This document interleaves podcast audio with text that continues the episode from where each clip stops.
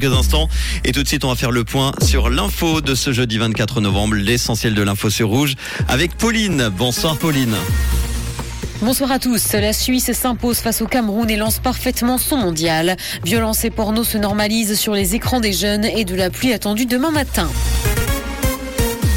Mondial au Qatar, la Suisse a réussi son entrée dans cette Coupe du Monde en battant le Cameroun un but à zéro. Si la première mi-temps a été compliquée, l'équipe a su tirer son épingle du jeu et c'est un but de Bril Mbolo, natif de Yaoundé à la 48e minute, qui a donné l'avantage décisif à la Nati. Le Balois a affronté pour sa 60e sélection l'équipe de son pays natal. Avec les trois points de la victoire, l'équipe de Murat Yakin s'est offert une petite sécurité avant de rencontrer le Brésil lundi prochain.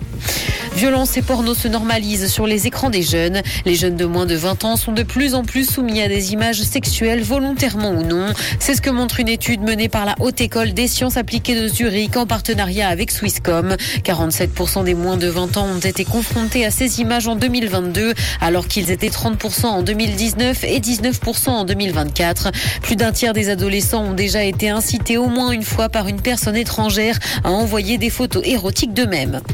La nouvelle vignette autoroutière est jaune. À partir du 1er décembre, les automobilistes pourront se procurer le nouvel autocollant à placer sur leur pare-brise en 2023. Son prix reste d'ailleurs de 40 francs. Dès le 1er février prochain, les personnes qui n'en sont pas munies sur l'autoroute en Suisse risquent une amende de 200 francs.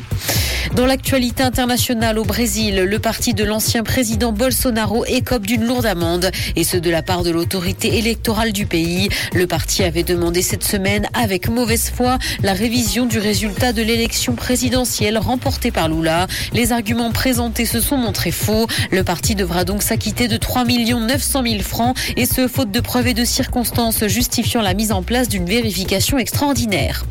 Les filles investissent les réseaux sociaux plutôt que les garçons. C'est ce que montre l'étude James 2022 et elles sont près de deux tiers à être harcelées en ligne, ce qui est presque deux fois plus que les garçons. Par ailleurs, si Facebook est déserté par les jeunes, c'est au profit de TikTok. 67% d'entre eux utilisent régulièrement la plateforme en 2022 contre 8% en 2018.